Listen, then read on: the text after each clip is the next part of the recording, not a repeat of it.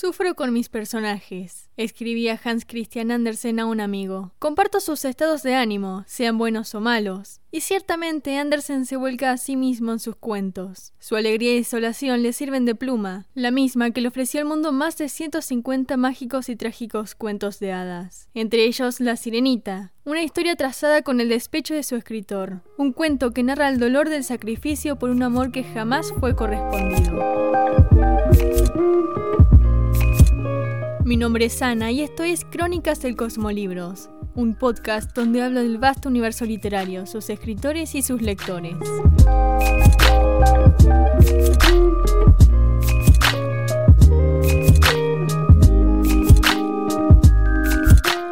Hans Christian Andersen nace en 1805 en la ciudad de Odense, Dinamarca. Se cría con las supersticiones de su madre y las historias de su padre entre los jardines de los asilos de ancianos que su abuela cuidaba. De pequeño ya se sentía ajeno al mundo. Le era difícil conectar con otras personas y se perdía en mundos de fantasía. Pasaba el tiempo escribiendo y confeccionando ropa a sus muñecos. A la edad de 7 años, su padre muere y su madre se vuelve a casar al poco tiempo. Situación que agrava el poco sentido de pertenencia que Andersen sentía en su hogar. Así que a los 14 años, abandona Odense por Copenhague donde espera zarpar como artista. Sin embargo, el éxito no le llega ni como bailarín ni como actor, así que comienza a escribir obras. En 1822 presenta una de ellas en un teatro, pero para su pesar es rechazada. Sin embargo, reconocen su talento y deciden ayudarlo a entrar a la Universidad de Copenhague.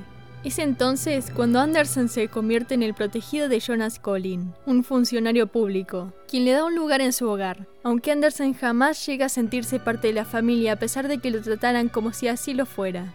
Andersen estudia tres años con un tutor que a menudo protagonizaba sus pesadillas, hasta que finalmente ingresa a la Universidad de Copenhague donde completa sus estudios. Cuando sale se lanza de lleno a la literatura y pronto Edward Collin, hijo de Jonas Collin, se convierte en su asesor y principal apoyo.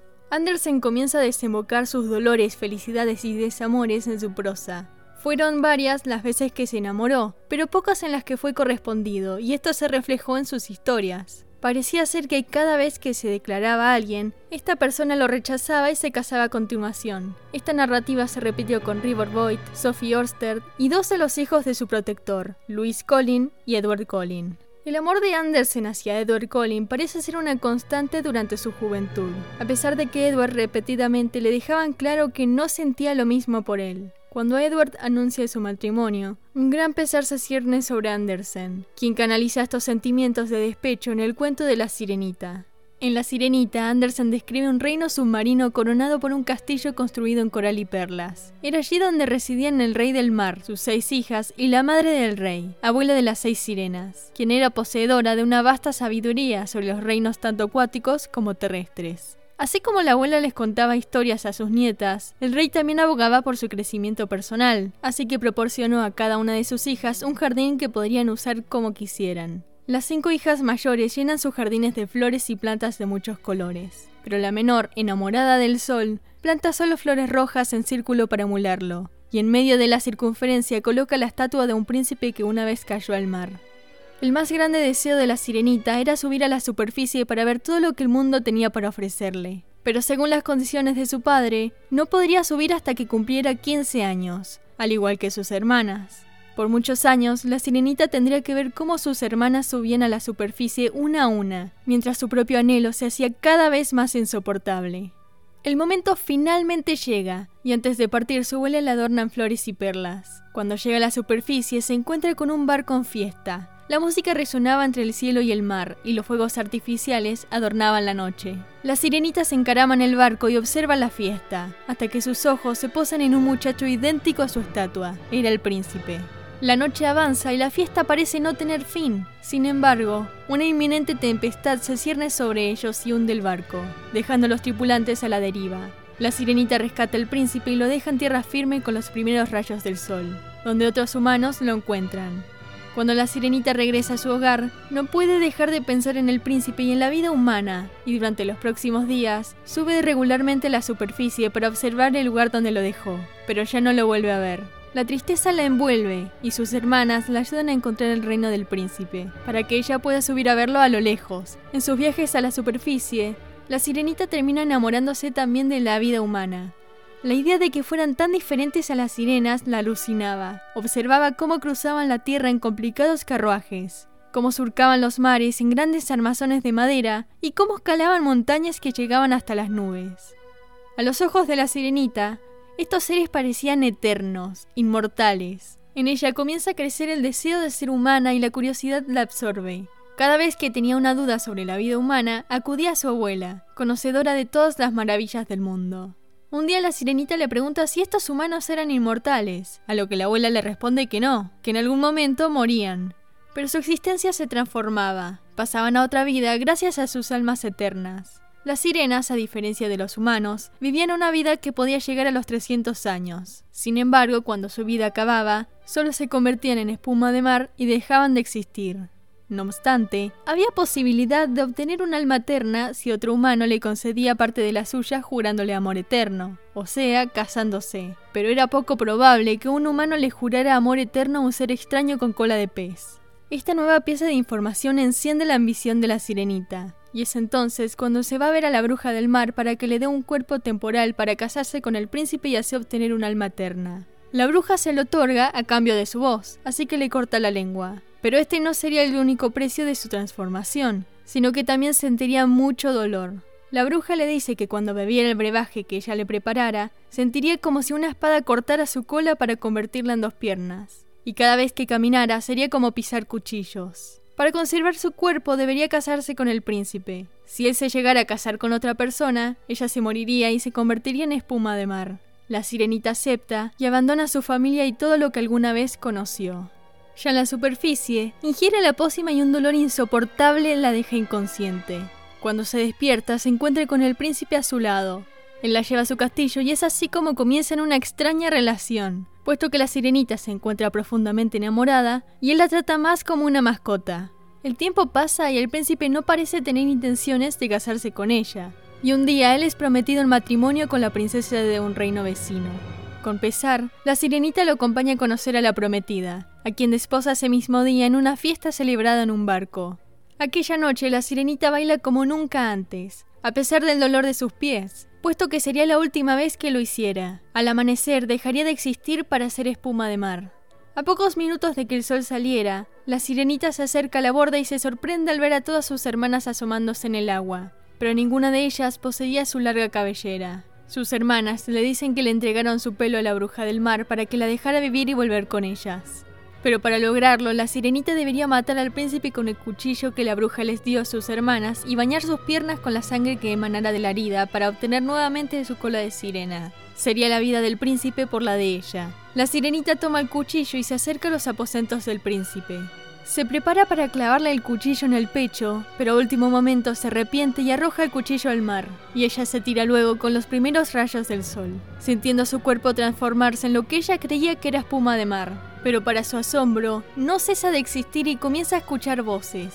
Se termina convirtiendo en Sílfide, una hija del aire, y las otras Sílfides están ahí para recibirla. Le dicen entonces que a causa de todos sus sacrificios obtuvo una segunda oportunidad, y ahora deberá trabajar por 300 años como sílfide, llevando el aire donde sea necesario, para finalmente conseguir el alma eterna que tanto quería. El cuento de la sirenita termina por convertirse en un caleidoscopio de las emociones de Andersen, quien comienza a planear la historia originalmente titulada Las hijas del aire en 1836 para finalizar el manuscrito en enero de 1837. Es en esta época que las sirenas como protagonistas literarias están de moda en Dinamarca.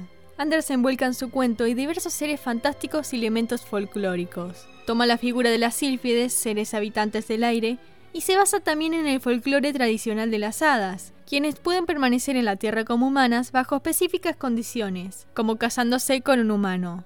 Además se basa en la novela corta Ondina de Motte Fouquet de 1811, cuyo final Andersen desaprobaba.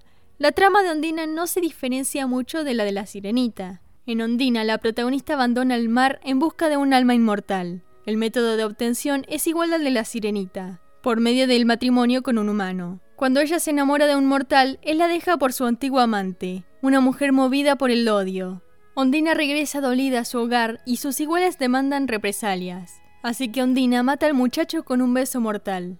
Andersen este final lo desalientaba, a pesar de que los finales de sus historias no eran menos trágicos. Así que escribe La Sirenita como una ondina alterna que se niega a matar a su amado. Su propia versión de Ondina se termina convirtiendo en una de sus obras favoritas, y en una carta a uno de sus amigos escribe que ninguna de sus obras le afectó tanto como esta, puesto que él mismo era la sirenita que sufría por el amor no reciprocado del príncipe, en este caso Edward Collin.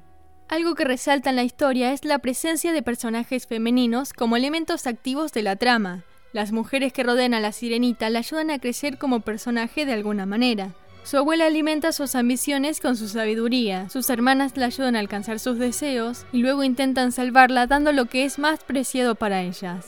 Incluso en la nueva esposa del príncipe no existe un antagonismo malvado, así como lo existe en Ondina, sino que es simplemente una mujer que no tiene la culpa de los dramas de la sirenita.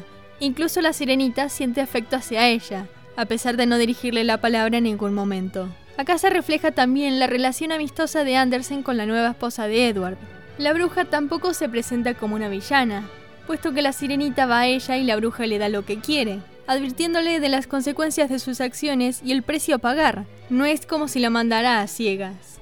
Muchos expertos discuten además sobre todas las connotaciones que el cuento presenta. Algunos suponen que es una representación de la castración, otros apuntan el proceso de la madurez femenina en los siglos pasados, Madurar era la idea de dejar la familia, su cola de sirena y su voz para formar parte de otro mundo en el que realmente no era percibida como un ser completo. Otros centran sus observaciones en el dolor que se experimenta al intentar formar parte de un mundo diferente al de uno y al final no encajar del todo, así como Andersen se sintió durante gran parte de su vida, como un extraño. Andersen terminó por llenar estos vacíos en sí mismo por medio de la escritura. Dota su obra de finales funestos en los que la muerte ocupa gran lugar, aunque no siempre parece como un fracaso, sino que a veces es más como una victoria o segunda oportunidad. Comenta sobre la vida humana de forma más directa que otros cuentistas, y esto llega a preocupar a la crítica por su efecto en el público infantil. Andersen convierte su despecho en la historia de una sirena deseosa de trascender más allá de la muerte, una sirena enamorada de alguien que habita un mundo diferente al de ella y decide cambiar todo su ser para estar con él, pero al final su amor no es reciprocado. Sin embargo, Andersen no siempre viviría del amor unilateral. Más adelante, amaría y sería amado por el duque de Weimar y luego por el bailarín Harald Scharf. Andersen continuó escribiendo a lo largo de su vida, siempre evitando él y fueron felices para siempre, manteniéndose fiel a sus tragedias. Y justamente es gracias a esto que se convierte en uno de los autores más aclamados de Dinamarca, galardonado después de su muerte con una escultura de la sirenita, que al día de hoy permanece en el puerto de Copenhague observando a los humanos pasar, y a ella misma existiendo en la eternidad. Mi nombre es Ana y esto fue Crónicas del Cosmolibros. No te olvides de seguirme en todas mis redes y te espero para la próxima.